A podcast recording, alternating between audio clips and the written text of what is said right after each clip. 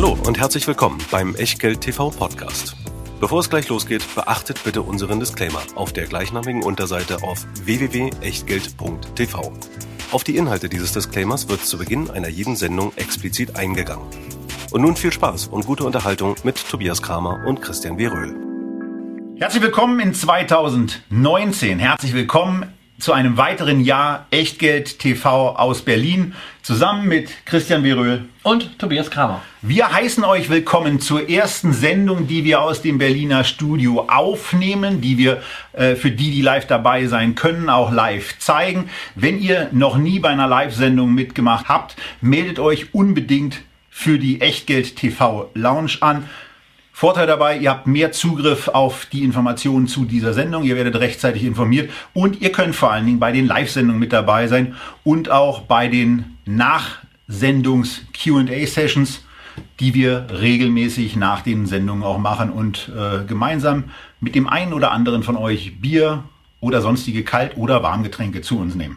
Aber bevor wir mit unseren Aktienideen für die Aktie des Monats im Januar starten, haben wir wie üblich die juristische Aufgabe zu erledigen. Das macht wie üblich der Christian. Ja, auch 2019 gilt das, was Tobias gerade schon sagte. Wir präsentieren hier Ideen, Meinungen, die dem einen gefallen, dem anderen nicht gefallen. Aber egal, wie man es nimmt, was wir hier nicht machen, ist Aufforderung zum Kauf oder Verkauf von Wertpapieren, Anlageberatung, Rechtsberatung, Steuerberatung. Nein, auch kein Ich mach euch reich TV.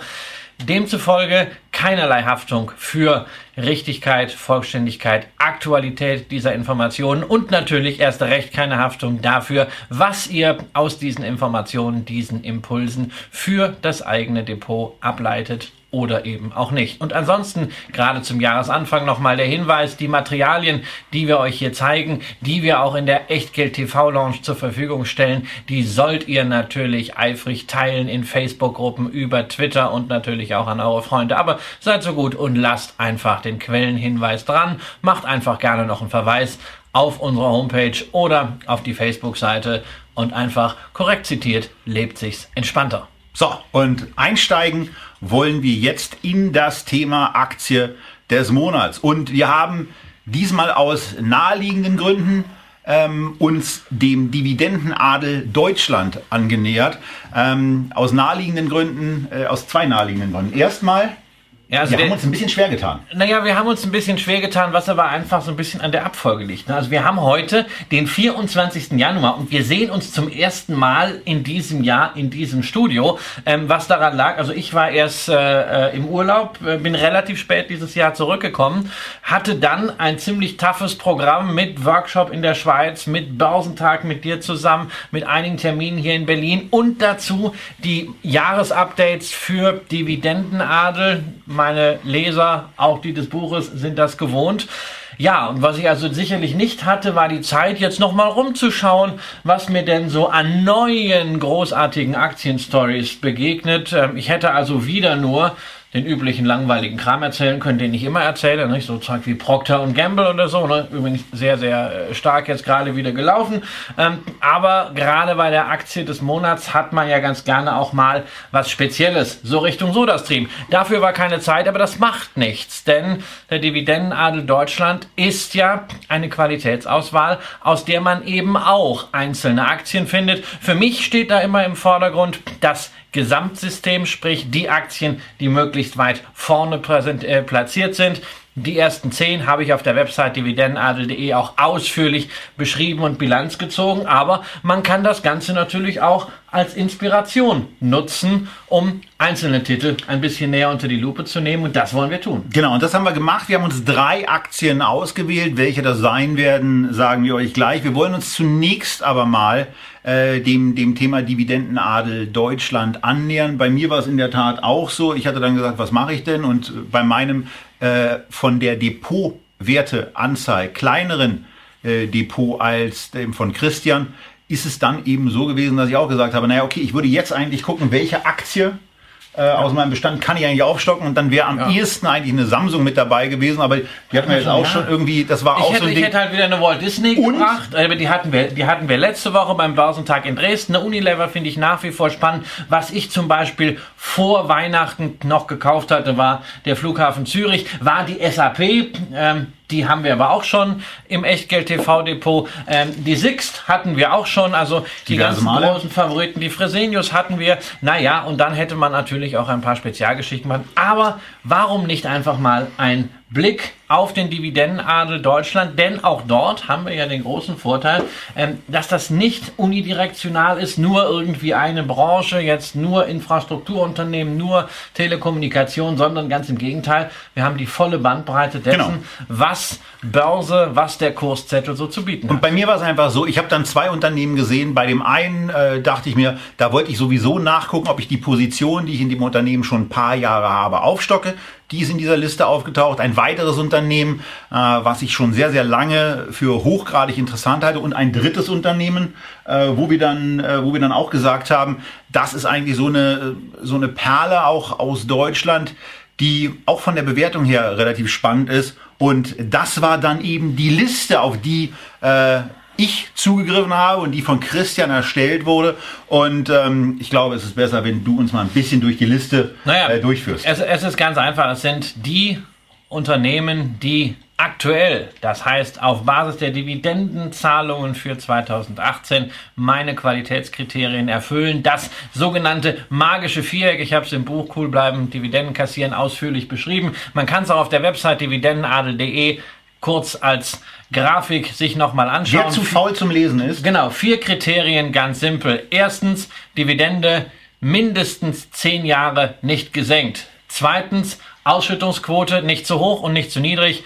25 bis 75 Prozent im Dreijahresdurchschnitt bezogen auf die Gewinne. Dritter Punkt, die Rendite sowohl historisch als auch indikativ mindestens 1%, um Alibi-Dividenden auszuschließen. Und viertens, das Wachstum der Dividende betrachtet über fünf Jahre. Das natürlich sollte möglichst hoch sein. Deshalb die Liste der Werte, die die anderen Kriterien erfüllen, auch absteigend sortiert nach der Dynamik über fünf Jahre. Und ganz wichtig, es sind nur Unternehmen dabei, die ein positives Dividendenmomentum haben, sprich, die als letzte Dividendenaktion eine Anhebung verkündet haben. Deshalb zum Beispiel ist eine Münchner Rück aktuell nicht dabei oder auch eine Fraport.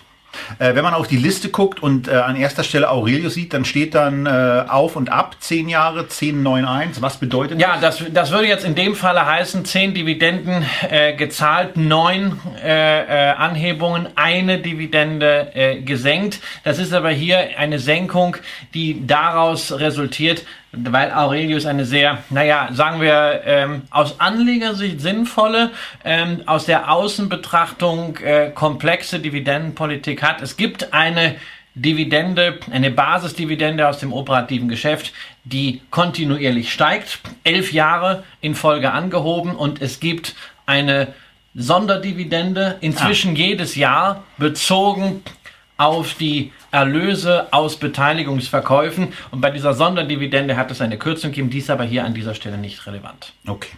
Gut, und wir, wir kommen damit äh, zum ersten Unternehmen und das äh, war dann quasi nochmal eine Situation, ähm, wo, wo ich selber nochmal einen Filter angeschmissen habe und selber danach geguckt habe, was, was gibt's eigentlich so in Deutschland, was eine Marktkapitalisierung von 500 Millionen hat, was ein Piotrowski-Score von mindestens 6 hat.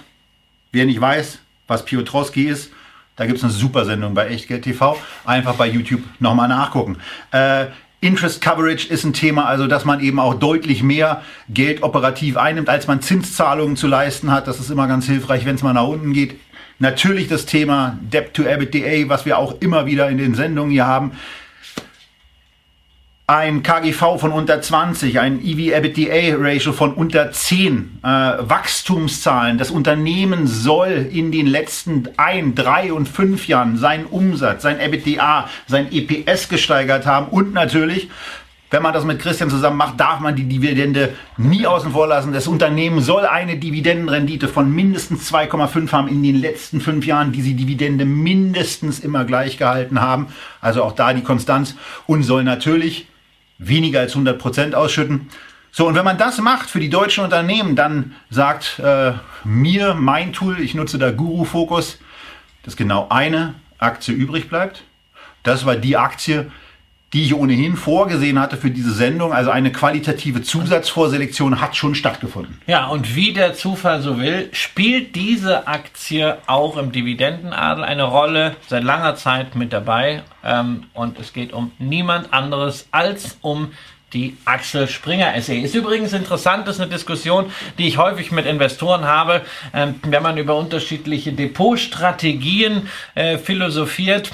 Ähm, sehr häufig führen unterschiedliche Wege zum selben Ziel. Also ich habe immer wieder mit Leuten zu tun, die sagen, ach na ja, also Dividende ist mir ja gar nicht so wichtig so und dann legt man am Ende die Depots nebeneinander und stellt fest, ah, sind aber doch relativ viele äh, Parallelen, ja, ja. was ganz einfach dadurch kommt, dass Dividende nun einmal ein ultimatives Qualitätskriterium ist. Aber es gibt natürlich auch andere, wie Tobias das gerade ausgeführt hat. Jedenfalls Springer in verschiedenen Rankings mit dabei, in verschiedenen Screenings. Im Dividendenadel seit langer Zeit dabei, 17 Jahre die Dividende nicht gesenkt. Das ist eine Hausnummer, insbesondere wenn man bedenkt, Springer ist ein Medienunternehmen, also in einer zyklischen Branche. Die zyklischen Branchen erwischt es in solchen Phasen wie 2008, 2009 ganz besonders. Da gab es international eine ganze Reihe von Medienunternehmen, insbesondere natürlich Old Economy, Printmedienunternehmen, was Springer ja damals noch viel mehr war als heute.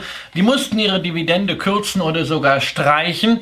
Springer hat damals die Dividende konstant halten können und seitdem die Dividende weiter erhöht. Schon das ein erstes Kriterium für die Qualität, ein Indiz für die Qualität dieses Unternehmens. Genau, und bevor wir auf die Unternehmens Teile, auf, auf, vor allen Dingen auf die Umsatz, auf, den, auf das Umsatzunterbrechen, äh, runterbrechen schauen, schauen wir vielleicht ein bisschen auf die, auf die Kennzahlen, die wir schon mal vorbereitet haben. KGV für das Jahr 2018 prognostiziert bei 18, da kommt die Aktie von 25, das sieht da schon mal ganz gut und auch nach einem kräftigen Ertragszuwachs aus. Der Dividendenblock ist erste Sahne. Gerade, gerade der, Dividend, der Dividendenblock ist erste Sahne. Payout ist natürlich in den letzten äh, drei äh, Jahren, äh, gerade vor allem im letzten Jahr, natürlich ein bisschen höher gewesen. Allerdings muss man auch immer sagen, bei Springer ist es in der Bilanzierung, gerade auch was äh, dann mit Blick auf den, auf den Payout kommt, äh, immer etwas schwierig, weil da sehr, sehr viele Sonderfaktoren in den letzten Jahren dabei waren. Gerade auch was Portfolio-Verkäufe äh, angeht. Deshalb sieht man zum Beispiel, wenn ihr das Echtgeld-TV-Porträt vor euch habt, auch im Dreijahresvergleich beim Jahresüber Überschuss einen Rückgang und zwar einen sehr, sehr deutlichen Rückgang von 24 Prozent pro Jahr. Der Basiseffekt läuft jetzt dagegen. Das heißt also, Zahlenwerk bei Springer ist wirklich schwierig und rechtfertigt auch einen gewissen Bewertungsabschlag. Ja, das ist das eine, also auch die Bilanz und äh, wenn man sich mal so ein bisschen durch den Geschäftsbericht durchwühlt mit den ganzen Beteiligungen und was da alles ist und dann sind da Grundstücke und dann sind da solche Sachen. Also das ist schon ein einigermaßen komplexer Laden. Ähm, klar, 5,5 Milliarden, die müssen auch irgendwie zusammenkommen, die müssen auch irgendwie verteilt sein. Aber äh, trotz allem, da würde ich mir ein bisschen mehr Struktur, ein bisschen mehr Übersichtlichkeit an der einen oder anderen Stelle wünschen. Ja, aber damit muss man jetzt auch sagen, äh, genug des Springer-Bashings, weil man sollte eigentlich. Also, das ist kein Bashing, also die kommen nein, ja hier rein, nein, weil sie qualitative Dinge genau, also erfüllen. Also das ist, das ist natürlich, also das ist sicherlich äh, äh, der wesentliche Schwachpunkt, ähm, die, die Bilanzstruktur ähm, bei, bei Springer. Ähm, was man positiv halt ins Feld führen muss, ist der Faktor Management-Qualität. Es gehört schon sehr, sehr viel dazu. Ähm, aus einem Unternehmen, das 2001 ja quasi vor dem Ausstand, das 2006, 2007 mit diesem Postdienstleister PIN einen furchtbaren Griff ins Klo gelandet hat. Der ja, aber der, war, der wurde auch staatlich sehr, sehr attraktiv ja, begleitet. Also genau, aber trotzdem, aber trotzdem äh, der Staat hat zwar äh, das, das Problem äh, vielleicht orchestriert, aber den Schaden hat am Ende Axel ja. Springer. Ähm, ein, ein, hoher dreistelliger Millionenbetrag, äh, der da flöten gegangen ist. Und dass man aus diesem äh, Unternehmen einen so kraftstrotzenden Medienkonzern gemacht hat, dass es gelungen ist, also aus einem klassischen Printhaus ein sehr, sehr stark digital orientierten Verlag zu machen. Das ist eine großartige Managementleistung. Ähm, Natürlich eine Managementleistung, die seitens der Haupteigentümerin, Friede Springer, hat die Mehrheit, sehr, sehr intensiv begleitet wurde. Aber wo man auch sagen muss, da ist Döpfner als CEO nicht nur äh, das Brain gewesen, sondern er hat auch mit dem Geldbeutel kräftig mitgemacht, denn er ist selber Aktionär, nicht weil er nur ein paar Aktien geschenkt bekommen hat von Friede Springer, sondern er hat sich ja selber damals zunächst hochverschuldet um in dieses Unternehmen, das er führt, zu investieren. Und das ist etwas, was ich natürlich bei Firmen sehr, sehr gerne sehe. Und dieses Commitment vom Management ist ein ganz starkes qualitatives Signal. Und wo wir gerade von Verschuldung reden, können wir auch bei Springer über die Verschuldung reden und damit in einen Teil reinkommen, der dann eben auch wichtig wird. Das Unternehmen ist aktuell mit 1,6 Milliarden verschuldet. Die Netto-Geschichte ist dabei nochmal ein Tick höher. Und wenn man diese 1,8 Milliarden dann mal dem EBITDA gegenüberstellt, dann ist man über zwei. Das ist so in unserer Deutungsrichtung eigentlich ganz okay, aber wir müssen hier eben eins sehen. Wo kommt denn das EBITDA eigentlich her? Wo kommen die Umsätze des Unternehmens her? Und da, Christian hat das Wort zyklisch schon angesprochen, da wird eben deutlich, wo auch Risiken liegen Risiken aufgrund auch der konjunkturellen Situation, in der sich Deutschland ähm, befindet, wo ja ein ganz ordentlicher Teil des Umsatzes auch noch herkommt.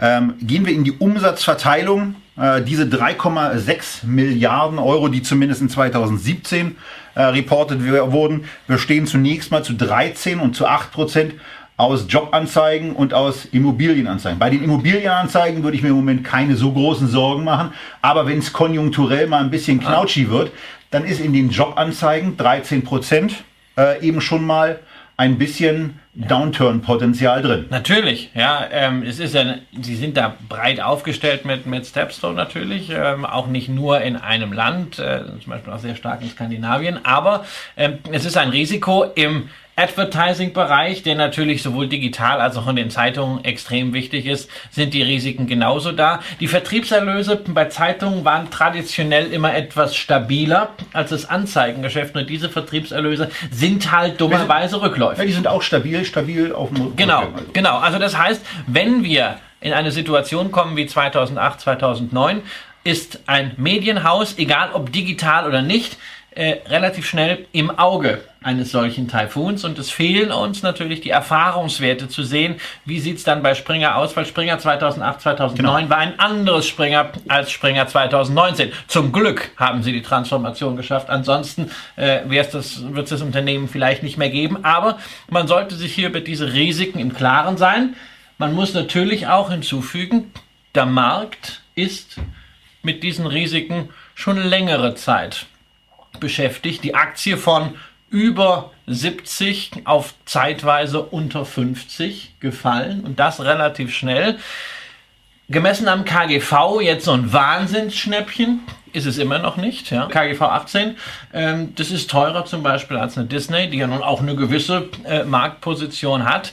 Aber es ist natürlich deutlich unter dem, was man noch vor einem Jahr für das Unternehmen gezahlt hat. Wer was zu Disney hören will, wer sich für Disney interessiert, der sei da aufgerufen, nochmal bei unserem Live-Vortrag aus Dresden reinzuschauen. Auch der bereits auf YouTube hochgeladen. Äh, da geht's unter anderem um Walt Disney. Sicherlich auch eine spannende Ergänzung, die heute keine Rolle spielt. Wichtig bei Springer sicherlich auch, dass man sich auch auf die neuen Trends äh, konzentriert und da relativ deutlich draufsetzt. Und wenn einem Unterne wenn dem Unternehmen etwas gegen den Strich geht, zum Beispiel die ganze kostenlos Mentalität, dann ist man aufgrund äh, einer gewissen ja, Macht auch in der Lage, so etwas wie eine Paywall auch durchzudrücken, die sowohl auf Bild.de funktioniert, also zumindest bei Teilen von uns beiden funktioniert sie. Also bei ihm funktioniert sie, dass er bestimmte Sachen nicht lesen kann. Bei mir funktioniert sie dahingehend, äh, ich kann ich gewisse bezahle. Sachen. Ja, weil du dir das Handy von deiner Frau geben lässt. Ich muss meine Frau fragen. Ja, ja. Du mal, ich bin halt kannst du, kann, ich kannst bin halt sparsam. Du bist, ja, du bist auch faul zum Lesen. Dann lässt es dir vorlesen. Es ist halt zum Beispiel, also bei Spotify gibt es eine Familienfreigabe. Ich glaube, das gibt es bei Bild Plus nicht. Das zahlt auch meine Frau. Also meine Frau zahlt die ganzen Abos. Ne? Also ich bin ja, ich bin wirklich eher sparsam.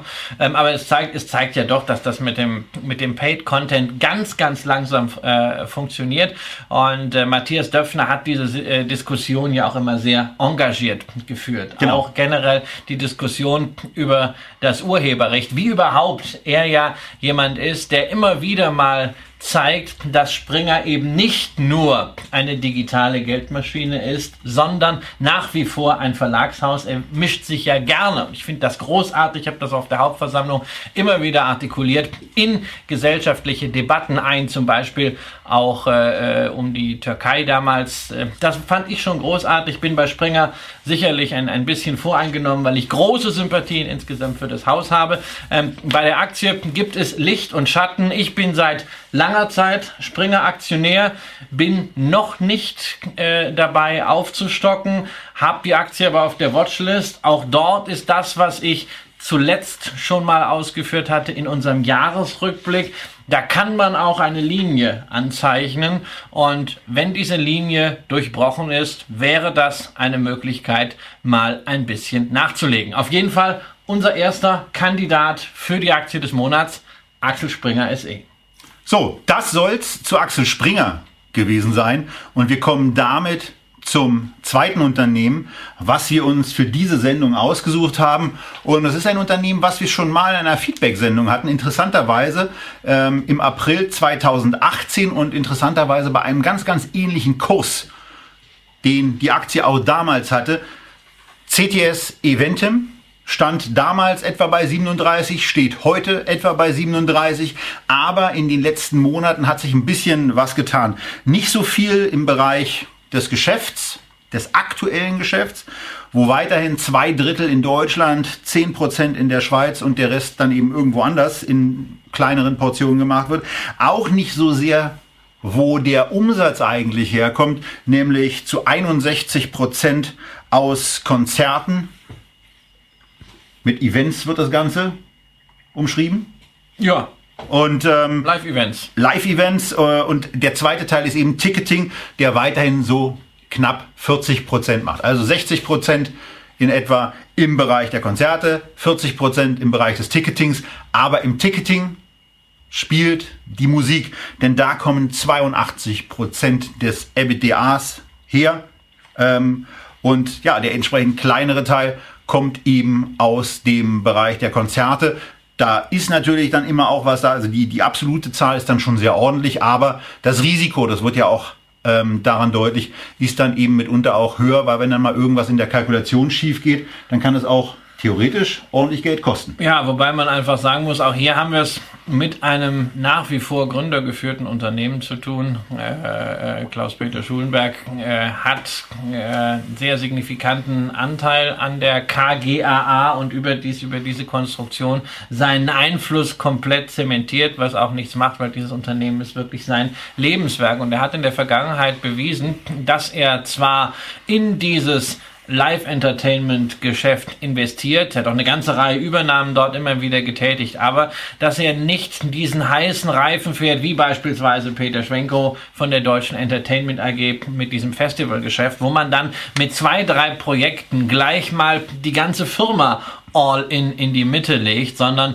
das sind Risiken, die dort eingegangen werden, die aber sehr kalkuliert sind. Und hinzu kommt natürlich, dass gerade diese Verbindung aus Live-Entertainment auf der einen Seite und Ticketing auf der anderen Seite äh, Bestandteil dieses Burggrabens ist oder Grund für diesen Burggraben ist. Denn wenn man die Konzerte selbst veranstaltet und dann auch noch die Tickets quasi exklusiv kontrollieren kann, ähm, dann hat man wirklich alles aus einer Hand. Und das ist eine immense Marktmacht. Äh, die CTS Eventim da auf sich vereinigt.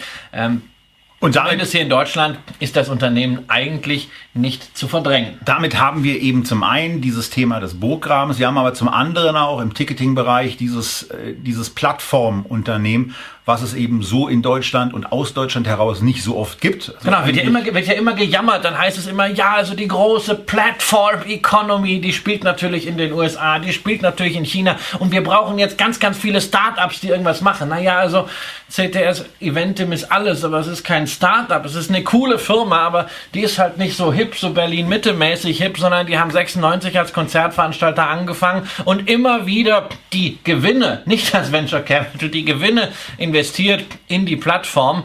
Äh, trotzdem konnten sie irgendwann anfangen, ihren Aktionären was zurückzugeben. Seit 14 Jahren die Dividende nicht gesenkt, elfmal in Folge erhöht. Ähm, so geht Plattformökonomie auch. So, wer im Übrigen zum Klaus-Peter Schulenberg noch ein bisschen mehr hören will und vielleicht auch von ihm hören will, dem sei, wem der Echtgeld-TV-Podcast noch nicht reicht, der OMR-Podcast von und mit Philipp Westermeier ans Herz gelegt. Dort ist Herr Schulenberg vor ein paar Wochen zu Gast gewesen und hat mal ein bisschen was zu CTS Eventem erzählt. Ähm, und äh, wenn ihr die Stunde habt, hört euch das ruhig mal an. Und zu erzählen gibt's ja gerade zu CTS Eventem eine Menge. Und zwar nicht, dass die jetzt wieder mit Helene Fischer auf Tour gehen, dass Matthias Reim noch immer keinen Konzerttermin für Berlin rausgegeben hat, sondern per Ad-Hoc-Mitteilung gab's da was Genau. zum Jahresende, quasi von höchster, quasi amtlicher Stelle. Genau, denn ähm,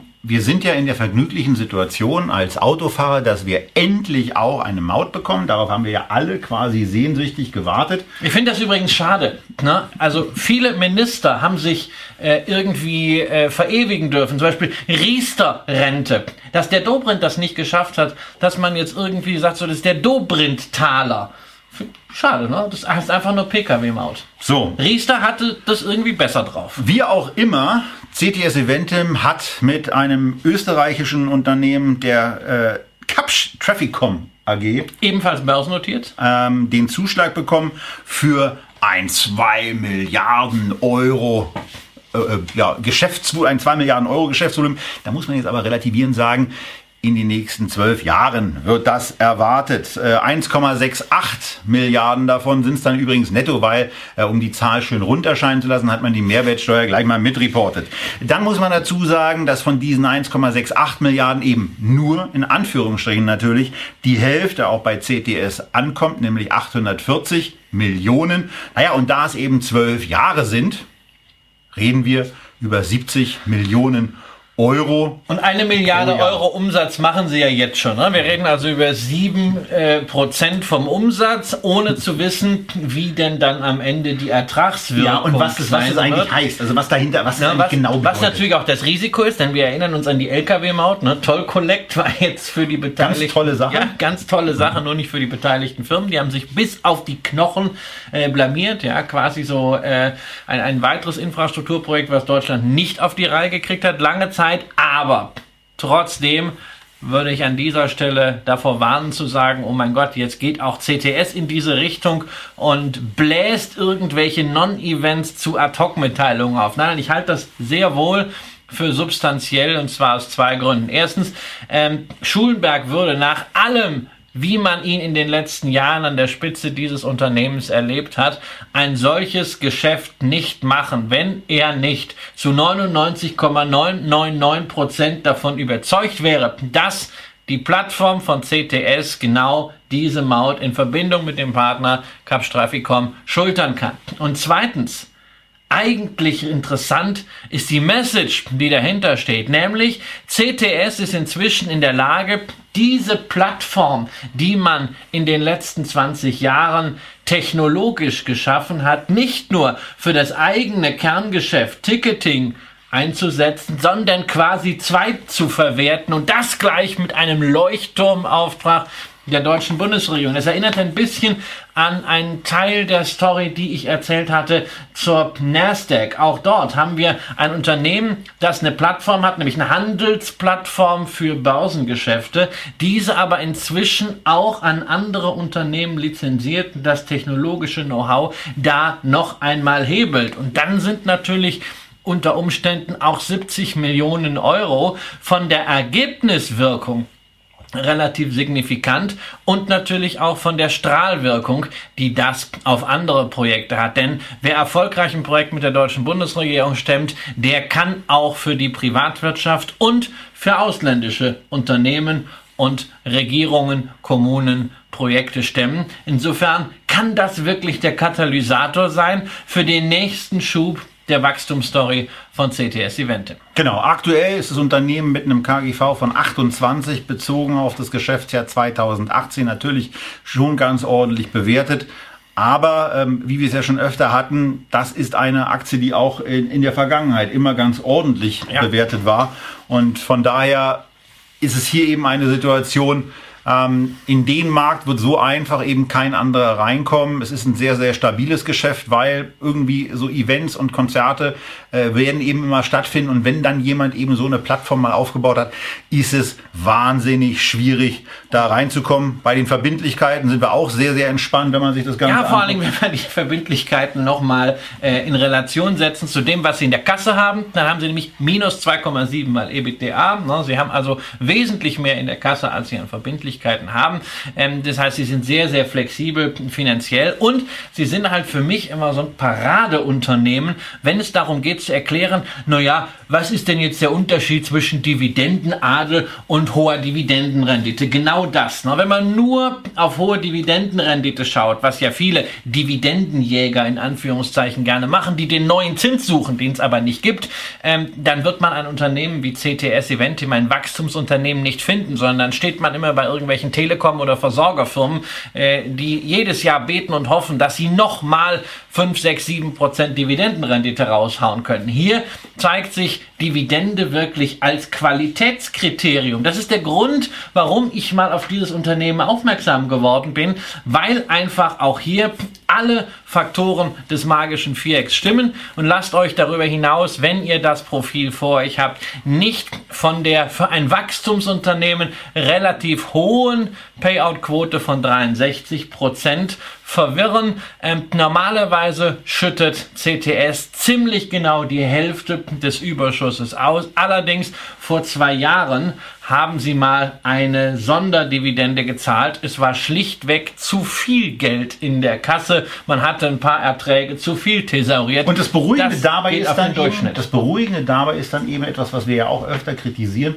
Unternehmenschefs, Unternehmensleiter haben ja verschiedene Möglichkeiten, mit zu viel Cash umzugehen. Einige kaufen davon auch Aktien zurück und hier ist es dann eben die auch die interessantere und die bessere Alternative bei so einer hohen Bewertung ja. mal zu sagen, boah, das ja, können wir auch mal ist, ausschütten. Genau, und das ist, da ist Dividende einfach auch äh, Souveränität. Denn der Anleger kann es ja anschließend wieder ins Unternehmen investieren, er kann es woanders investieren und ansonsten glaube ich natürlich auch, dass es äh, für Herrn Schulenberg als Hauptaktionär vielleicht einfach mal ganz nett war, bisschen zusätzlichen Cashflow aufs Konto zu kriegen. Sei ihm an der Stelle gegönnt. Auf jeden Fall. Denn er hat eine ganze Menge geleistet und getan und zum Erfolg dieses Unternehmens nicht nur beigetragen, sondern die Grundlagen dafür gelegt. Und wenn das dann mal belohnt wird, darf das auch so sein. Genau.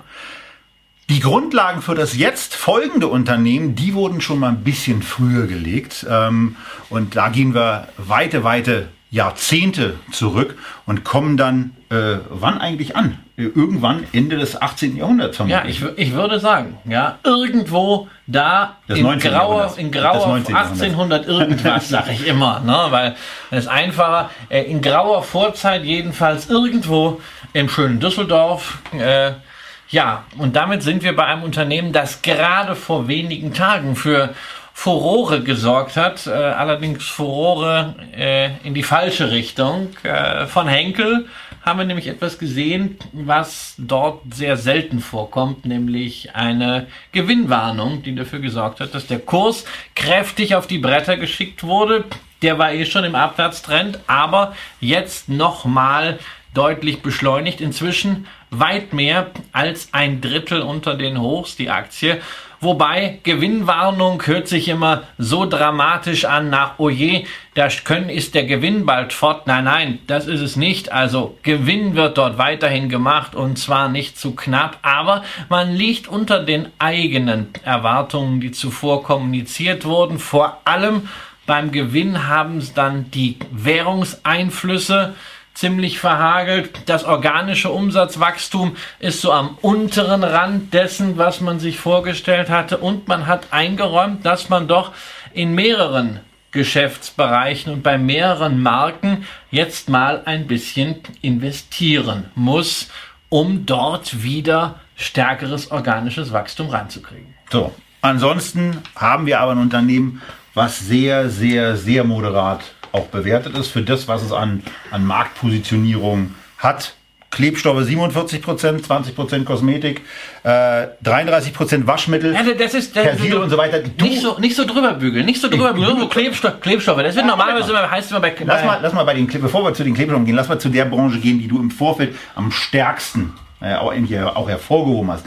Lass uns mal bei der Kosmetik bleiben, denn da hast du so ein Störgefühl. Ja, bei der Kosmetik ist einfach das Problem 20% Kosmetik. Ne? Also wir haben insgesamt einen Umsatz von äh, 20, äh, 20 Milliarden irgendwie und äh, ähm, 20% davon sind halt gerade mal 4 Milliarden.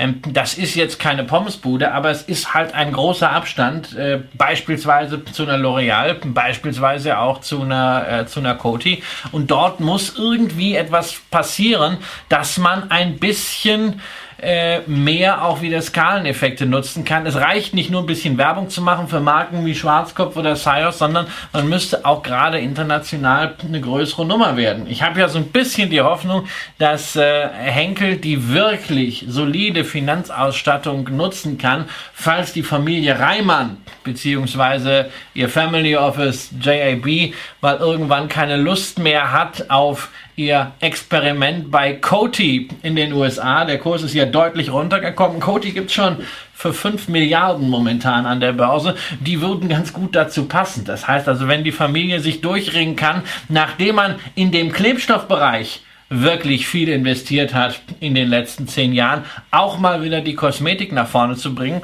Ähm, vielleicht gäbe es da Targets. Und Klebstoff ist bei Henkel eben deutlich mehr Ja. Als nur Pritt, als Ja. nur Patex, sondern Ja. das sind die Industrie. Genau, genau, das sind, das sind die Industrieklebstoffe. Das ist dann auch natürlich äh, schon wirklich in die Hightech-Richtung. Man muss aber da gleichzeitig auch sagen, Henkel wird ja immer so als, naja, das ist so der äh, Konsumgüterkonzern, nicht zyklisch. Ja, ja, das stimmt bei Kosmetik, das stimmt sicherlich auch bei Waschmittel, Persil, Somat und äh, ähm, äh, Perwoll und was es da so gibt. Aber das Klebstoffthema ist dort, wo es industriell, wo es gewerblich verwendet wird, natürlich auch zyklischen Einflüssen äh, unterworfen. Das heißt, ganz so defensiv wie Anleger gerne tun, ist Henkel nicht. Aber zumindest von der Bilanzstruktur sind sie Großartig. sehr, sehr konservativ. Großartig. Da stehen Verbindlichkeiten 4,85, aber netto sind es dann eben nur noch 2,75.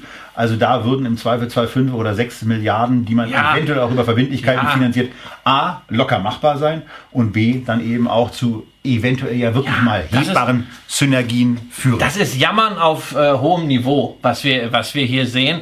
Ähm, und wir haben auch bei diesem dritten Unternehmen der heutigen Sendung wieder das Etikett Familie draufstehen. Hier ist es keine Einzelpersönlichkeit wie Friede Springer, wie Klaus-Peter Schulenberg, sondern hier ist es wirklich die Gesamtfamilie, wo es auch gelungen ist, den handelnden Personen, die ja im Aufsichtsrat und im Beirat äh, ähm, die, die Spitze bilden, den ganzen Laden zusammenzuhalten, ne? dass es da auch nicht so rumort wie beispielsweise bei den Haniels. Ähm, diese Familie nutzt Henkel ja, äh, im Grunde wie eine Kuh, die man auch nicht über Gebühr melken darf. Man nimmt immer schön regelmäßig was raus und man schlachtet sie nicht. Ausschüttungsquote historisch so um die 30 Prozent. Das heißt, auch da sind ordentlich Reserven da. Ähm, das heißt, ein schlechtes Jahr wird nicht dazu führen, dass die Dividende gekürzt werden muss. Sowieso schon nicht bei Henkel. Henkel, Henkel gehört zu den gerade mal fünf Unternehmen innerhalb des DAX, die seit über 25 Jahren keine Kürzung der Dividende hatten. Ähm, und im Gegenteil, Henkel wird sogar, das wurde diese Woche mit angekündigt, die Ausschüttungsquote künftig etwas anheben. Zielvorgabe also so bis 35. Das heißt, es könnten wahrscheinlich auf dem gegenwärtigen Niveau dann statt 2,3, 2,5 Prozent Dividendenrendite werden. Ich bin damit immer ein bisschen vorsichtig, wenn man auf der einen Seite sagt, hm, Geschäft ist unter den Erwartungen, aber wir erhöhen die Dividende. Das müffelt so leicht nach Ja. Beruhigungspille. Aber es ist eine Moderat und im, Ja. im Zustand dessen, was man Es da machen kann, auch ein Ausdruck in das Vertrauen, in die Stabilität des eigenen Geschäfts Ja. ähm, und auch in die Zukunft. Ja, und auch ein klares Bekenntnis dazu, ähm, dass man Kapital vielleicht wieder mal als knapperes Gut schätzen lernt und es auch etwas effizienter einsetzen will. Man hat vielleicht in den letzten zwei, drei Jahren sich auf den früheren Erfolgen, auf der Wachstumsstory von 2010 bis 2015 ein bisschen zu sehr ausgeruht, weshalb es richtig ist, auch das wieder dieses Thema Katalysator, weil wir ja bei Aktie des Monats immer die Frage auch haben, warum jetzt? Deshalb ist es richtig, dass Sie jetzt sagen, wir haben erkannt, wir müssen jetzt mal wieder etwas tun. Wir können dieses Unternehmen nicht nur verwalten, wir müssen auch investieren, wir müssen in die Marken investieren und wir müssen dafür sorgen, dass manche Geschäfte einfach größer, einfach signifikanter werden. Und bevor wir jetzt in die Abstimmung reingehen, ist hier nochmal ähm, eine Folie für euch vorbereitet, die euch zwei Sachen zeigt, denn es geht hier bei dieser Aktie um die Vorzugsaktie. Ja, die von Vorzug- der Janze. Genau. Ähm, und die Vorzugsaktie zeigen wir euch hier mal im Vergleich zur, äh, zur Stammaktie.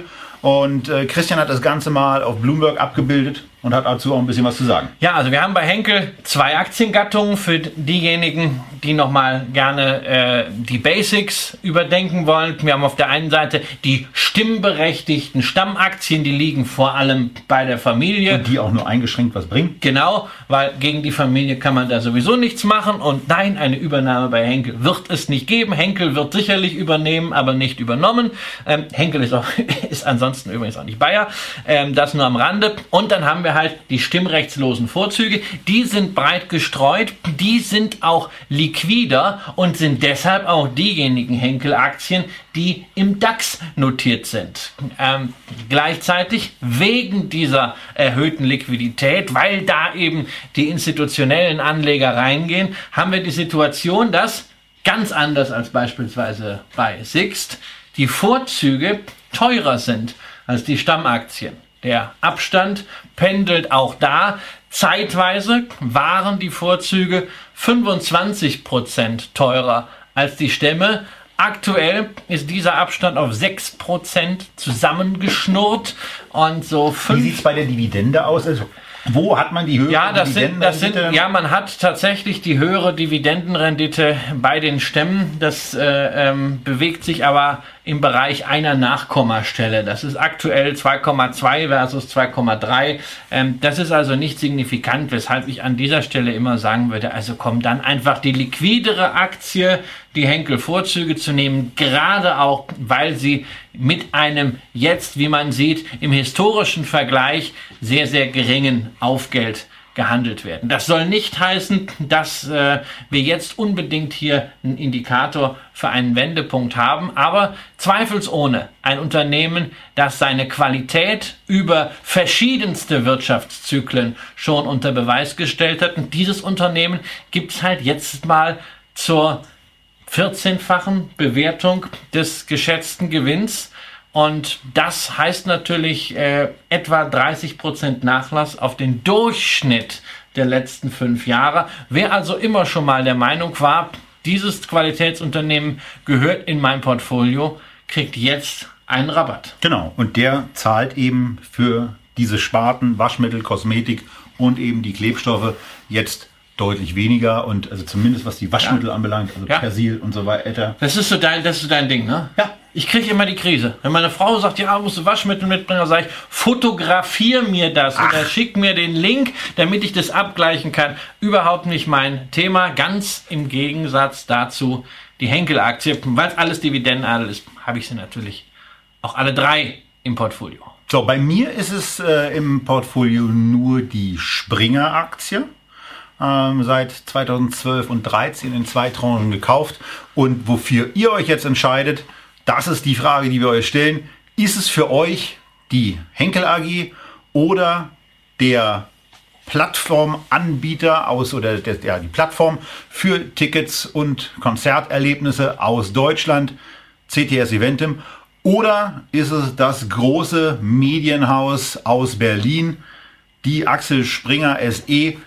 Das ist die Frage an euch. Welche ist für euch die Aktie des Monats? Und damit sei die Umfrage gestartet. Ja, wir nutzen das nochmal, um in die Fragen reinzugehen. Stefan fragt, inwieweit Henkel darunter leidet, dass einige Investoren die Aktie vielleicht früher mal als Anleihenersatz gekauft haben. Naja, das kann durchaus sein. Der Abverkauf bei Henkel läuft ja schon ein bisschen länger. Allerdings muss ich zugeben, wer das ernsthaft gemacht hat mit Renditen von weniger als zwei Prozent im Durchschnitt der letzten Jahre, der muss sich halt wirklich fragen lassen, dieses Thema Dividende ist der neue Zins, ob da wirklich äh, jede halbwegs qualifizierte Meinungsäußerung an ihm vorbeigegangen ist oder ob er wirklich äh, dem, was Medien und natürlich auch Fondsgesellschaften über Jahre fälschlicherweise gepredigt haben, komplett auf den Leim gegangen ist. So, wir haben zwei Drittel aller Teilnehmer in die Abstimmung gebracht, aber da geht noch ein bisschen was. Wir wollen ja immer ganz gerne 80 Prozent von euch um eine Stimme ja. erleichtert haben. Jetzt sind wir bei 70 Prozent, also die Leute von euch, die noch nicht teilgenommen haben. Was ist es denn jetzt? Axel Springer, CTS Eventim oder ist es die Henkel, ähm, die wir ins Echtgeld TV Depot ja, kaufen 78, sollen. 80 ist schön. Das ist so die, das waren früher Wahlergebnisse der SPD im Ruhrpott. So in einzelnen Ortsvereinen. Ja, mir, ist, mir, ist, mir ist wichtiger, dass es irgendwann auch mal die, äh, eine Teilnahmequote bei Wahlen war. Ähm, ja, das wäre auch sehr schön. Also, reden wir mal nicht von den irrealen Dingen, die die SPD mal irgendwann hingekriegt hat. Ähm, jetzt äh, freuen sie sich in Teilbereichen äh, Sachsens über 8 Prozent. Ja. Ähm, äh, ja. Auch so kann Niedergang aussehen. Ähm, so, 80 Prozent. Und damit können wir jetzt die Umfrage... 20 Prozent weniger als Herr Schulz hatte. Mein Gott. ja, äh, auch dieses Ereignis würde sich höchstwahrscheinlich Aber auch nicht, das ist vorbeigegangen. Nicht ja. wiederholen. Und wir zeigen euch jetzt das Ergebnis. Aktie des Monats so, geworden sind die Henkel-Vorzüge. Eine, abso eine absolute Mehrheit, was mich in dieser Deutlichkeit wundert. Also, dass Spieler letzter geworden ist, wundert Aber ich freue mich, dass die Henkel geworden ist, weil nachdem, also es wäre in der Tat auch meine Stimme gewesen, die, die Aktie von ähm, Springer war eigentlich so die Aktie, wo ich dachte, na, ähm, da würde ich eigentlich ganz gerne so gefühlt mal nachkaufen. Aber ähm, ja. ich bin in der Tat auch nicht so richtig äh, überzeugt davon, dass es konjunkturell so richtig gut weitergeht. Sie sind ja auch im, sehr attraktiv im Dividendenadel, wo es ja nach Dynamik geht, auf Platz 22. So gerade, so eben, gerade eben reingerutscht. In dem Paket der ersten zehn sind die anderen beiden drin. So, und wir sind bei den Henkel-Vorzügen. Wir gehen jetzt, wie sich das gehört, in die Anmeldung.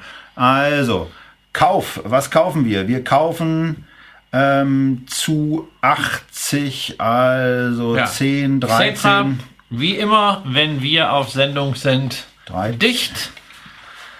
Aber bei dieser Aktie muss man sagen, kann man mal 83 sind wir bei, so relativ machen. exakt bei, bei einem Tausender. So, und jetzt machen wir die übliche äh, Geschichte, wobei wir ja eigentlich auch. Ähm, so, wir nehmen den aktuellsten Kurs. Getex 8362. Ja, Moment mal, jetzt gucken wir vor allen Dingen mal. Wir haben ja letztens auch irgendwie schon mal ähm, das so gemacht, dass wir hier nochmal dieses, dieses Live-Trading, das haben wir eigentlich.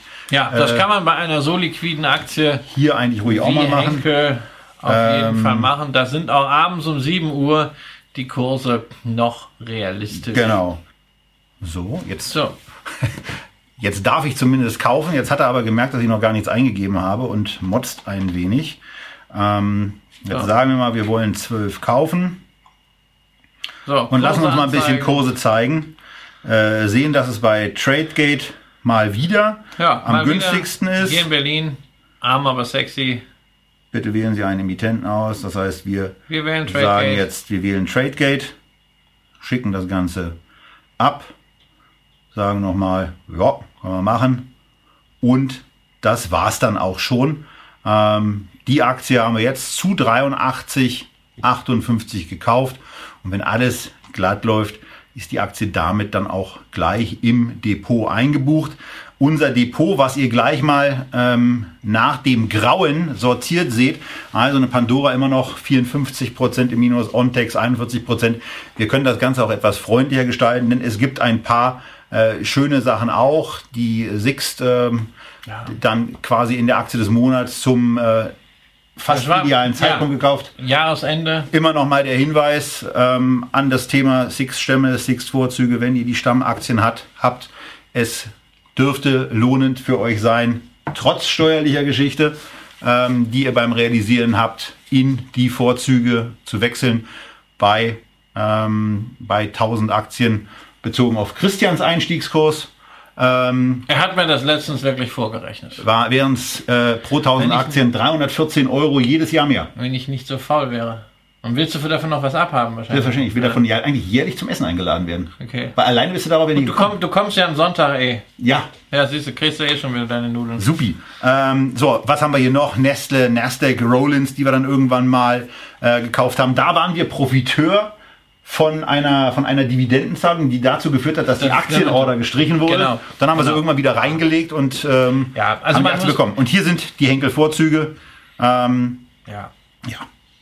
So. Genau, also zur ausführlichen Besprechung zum Jahresende hat sich hier eigentlich nichts getan. Ähm, wir haben im Januar jetzt einen ordentlichen Satz nach oben gemacht an den Märkten, in den Depots. Ähm, inwieweit das nachhaltig ist, ja oder nein, ist äh, pure Spekulation. Was eben keine Spekulation ist, ist die realwirtschaftliche Leistung der Unternehmen und die ist äh, in sehr, sehr vielen Fällen nach wie vor sehr ordentlich und bietet keinen Anlass zu sorgen. So, genau so ist es und äh, von daher stehen wir da jetzt im Moment ähm, bei äh, ja, jetzt nicht mehr so ganz, weil jetzt ist die Liquidität ja gesunken durch den Henkelkauf. Wir standen bei 15.000 knapp 600 Euro ähm, und äh, ja, jetzt kommen wir eigentlich auch zu dem Punkt, wo wir ähm, am Ende der Sendung angekommen sind mit der Henkel. Und bald geht's los. Ne? Nächste Woche, schöne Zahlung, erste Dividende. Siemens lädt zur Hauptversammlung ein. Der eine oder andere von euch geht vielleicht hin. Wenn ihr hingeht, denkt dran, vorher unbedingt Tupperdosen mitnehmen und die Jacketttaschen mit Alufolie auskleiden, denn ansonsten, wenn man die Brötchen einfach so einpackt, es gibt ganz hässliche Fettflecken. Ja. So, und damit sind wir am Ende der heutigen Ausgabe von Echtgeld TV. Wollen euch an der Stelle noch sagen, dass es natürlich weitergeht am Donnerstag, dem 31. Januar um 18 Uhr mit Echtgeld TV Feedback und noch einer Geschichte, die wir dann eben auch unterbringen. Wie, ähm, weiß ich ehrlich gesagt nicht. Und vielleicht fangen wir auch ein bisschen früher mit das Ganze an, weil wir haben am 31.01. endlich noch was vor. Nils, wenn du dich nicht runterbeugen würdest, dann könntest du mir was rüberschmeißen, was sich an dieser Stelle total gut eignen würde. Richtig, denn die Enten aus Omaha von Berkshire Hathaway, die gehen jetzt endlich über den Tisch. Wir haben minimal länger gebraucht, ähm, um diese äh, Terminierung äh, einzuberufen. Am 31.01. ist es soweit. Aber dann, dann ist eben der Unterschied zwischen uns und dem RTL. Ne? Im Privatfernsehen haut man innerhalb von fünf Sekunden einfach mal so ein Auto raus. Ne? Bei uns brauchen Gummienten ein Dreivierteljahr. Ja, ja. Großartig, das Qualitätsfernsehen. Aber, aber, ja. aber immerhin gehen sie auch raus. Ja. Und ähm, damit entlassen wir euch in den weiteren YouTube-Genuss, den ihr hoffentlich habt. Ähm, wenn ihr noch mehr Inspiration braucht, ihr findet sie auf und an dieser Stelle in vielen, vielen anderen Sendungen. Zum Beispiel in der Just One-Sendung, zum Beispiel in einer Japan-Sendung, die uns immer wieder, naja, teilweise geruchstechnisch in nicht so positive Erinnerungen geblieben ist. Aber eine Sendung, die sich auch für uns eigentlich anbietet, mal neu aufgelegt zu werden, weil es ein spannender Investmentraum ist. Davon gibt es mehrere. Und welche das sind, das erfahrt ihr auch in den nächsten Wochen und Monaten wieder hier bei Echtgeld TV. Damit Grüße aus Berlin und bis zum nächsten Mal.